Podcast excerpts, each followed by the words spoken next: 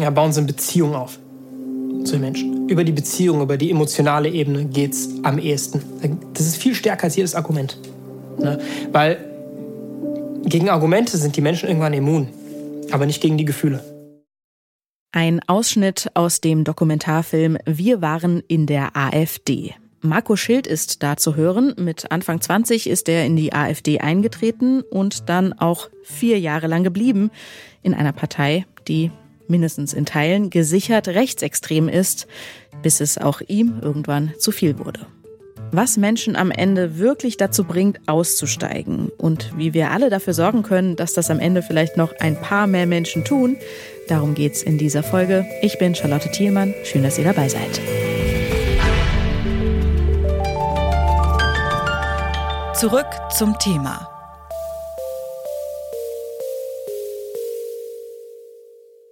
Nachdem Korrektiv im Januar über ein Geheimtreffen radikaler Rechter in Potsdam berichtet hat, sind in ganz Deutschland Menschen gegen die AfD auf die Straße gegangen. Und in diesem Zusammenhang hat ein Film für viel Aufsehen gesorgt.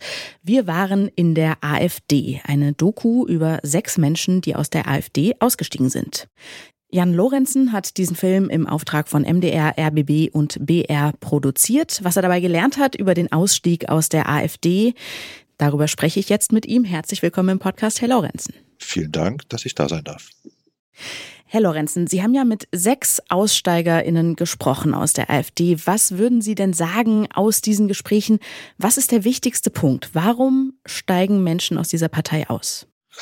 Also für mich war es interessant zu erfahren, dass eigentlich alle meiner Gesprächspartner und Gesprächspartnerinnen so einen Moment hatten, äh, der für sie, äh, wenn man so will, das fast zum Überlaufen gebracht hat, wo für sie klar war, in dieser Partei kann ich kann ich nicht mehr sein. Und äh, von diesem Moment an hat es dann oft noch äh, eine gewisse Zeit gedauert, bis sie diesen Entschluss umgesetzt haben, umsetzen konnten. Und das ist für mich die fast noch wichtigere Erkenntnis, zu erfahren, wie schwer es ist, aus dieser Partei herauszugehen, weil es eine Strategie gibt in dieser Partei, das soziale Umfeld auszudünnen, soziale Abhängigkeiten herzustellen, wirtschaftliche Abhängigkeiten herzustellen, so dass viele meiner Gesprächspartnerinnen und Gesprächspartner tatsächlich vor so einer Situation standen, wie mache ich das überhaupt, hier rauszugehen? Wie stehe ich da? Wie finanziere ich mich danach?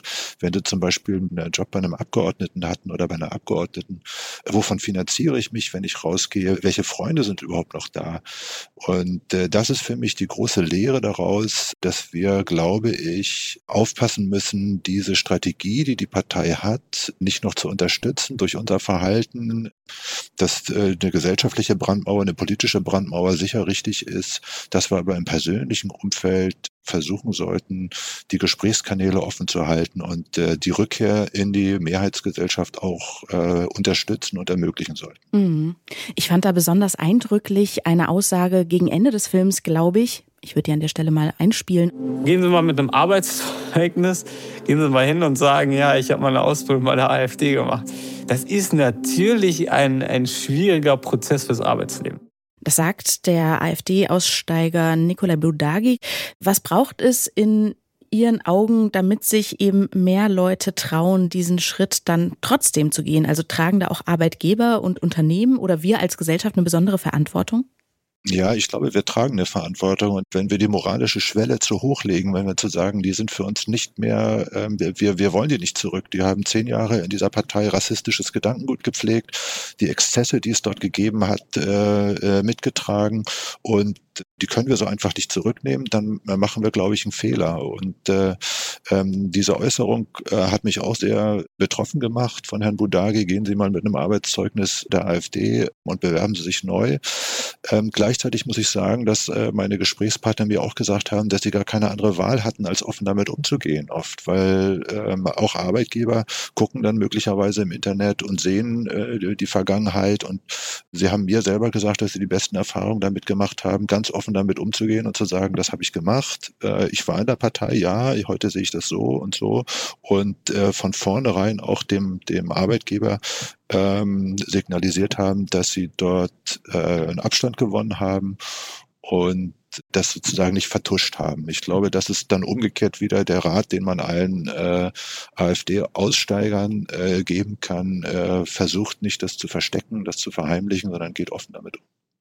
Wenn man jetzt ganz konkret in seinem Umfeld Menschen hat, die noch in der AfD sind, vielleicht auch die Vermutung hat, dass es da zumindest Skepsis gibt, Zweifel, wie kann man denn einer Person helfen, auszusteigen? Also wie erreicht man diese Person? Es gibt ja einen Aussteiger, der sagt, Argumente funktionieren gar nicht so gut wie Emotionen. Ja, für mich ist das eine große, äh, eine große Schwierigkeit natürlich. Ähm, ich glaube, wir alle haben in den letzten Jahren in unserem privaten Umfeld auch Leute gehabt, die mit der AfD sympathisiert haben. Und jeder stellt sich dann die Frage, will ich, dass so jemand mir meine Geburtstagsparty schmeißt? Mit Äußerungen, kann ich das überhaupt ertragen, mit so jemandem Privatkontakt zu haben, der rassistisches Gedankengut äußert? Und den Rat, den der Markus Schild da gibt, ist ja auch, verbringen Sie Zeit ohne über die Politik zu reden. Versuchen Sie zumindest, ihn äh, als Menschen weiterzusehen. Äh, sagen Sie ganz klar, äh, wo Ihre politischen Grenzen sind und versuchen Sie trotzdem den Kontakt aufrechtzuerhalten. Ich glaube, dass es vielen Menschen sehr, sehr schwer fällt und ich kann das auch nicht als pauschale Empfehlung geben. Aber ich glaube, dass wir zumindest als Gesellschaft, auch wenn es im Privaten nicht immer gelingt, zumindest als Gesellschaft diese Hand immer reichen müssen, um diesen Ausstieg, wie gesagt, zu ermöglichen. Mhm. Das ist ja vielleicht auch deshalb so schwierig, weil sich eben Menschen in der Partei dann auch immer wieder Aussagen leisten, die es ja vielleicht schwierig machen zu sagen, man geht einfach nur mal entspannt ins Kino und redet über, äh, weiß ich nicht, das Abendessen von vorgestern. Franziska Schreiber beschreibt das ganz eindrücklich auch im Film, wie die Partei selbst die Mitglieder dazu bringt, sozusagen Unverzeihliches zu sagen.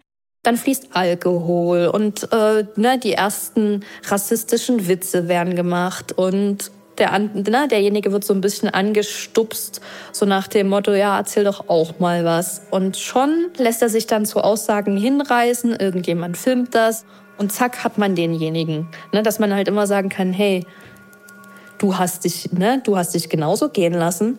Du guck doch mal, was in dir steckt. Du willst doch jetzt nicht, ne, du willst doch jetzt nicht so, wie du dich jetzt gerade gezeigt hast, willst du doch nicht wieder zurück. Also wie viel Macht hat denn die AfD über ihre Mitglieder dafür zu sorgen, dass die eben nicht gehen? Ja, genau, das ist der, der entscheidende Punkt. Und ich glaube, über dieses Stöckchen dürfen wir nicht springen. Wir dürfen nicht diese Strategie der AfD, äh, dieses erpresserische Potenzial, wir dürfen das nicht von uns aus unterstützen, sondern wir müssen eben ja, das heißt nicht, dass man rassistische Äußerungen hinnehmen soll, sondern im Gegenteil. Man soll das ansprechen. Aber man soll nicht die Hürde, die Rückkehrhürde so hoch machen, dass genau eine rassistische Bemerkung, die man vielleicht vor drei Jahren bei Facebook gepostet hat, äh, dass das sozusagen für immer und ewig die Rückkehr verhindert. Das ist, glaube ich, der entscheidende Fehler, den wir auch viel zu schnell machen. Und das ist, glaube ich, das Einzige, wo wir im privaten Umfeld und auch als Gesellschaft überhaupt eine Chance haben, die Leute zurückzubekommen. Das sagt der Filmemacher Jan Lorenzen über seinen Film Wir waren in der AfD, Aussteiger berichten. Vielen herzlichen Dank für das spannende Gespräch und für Ihre Zeit. Wir waren in der AfD, heißt die Doku, über die wir gesprochen haben. Und die ProtagonistInnen in dieser Doku, die haben alle ihre Ab jetzt geht's wirklich nicht mehr Weitererzählung. Also diesen Moment, von dem Sie sagen, ab dann wollten Sie wirklich raus aus der AfD.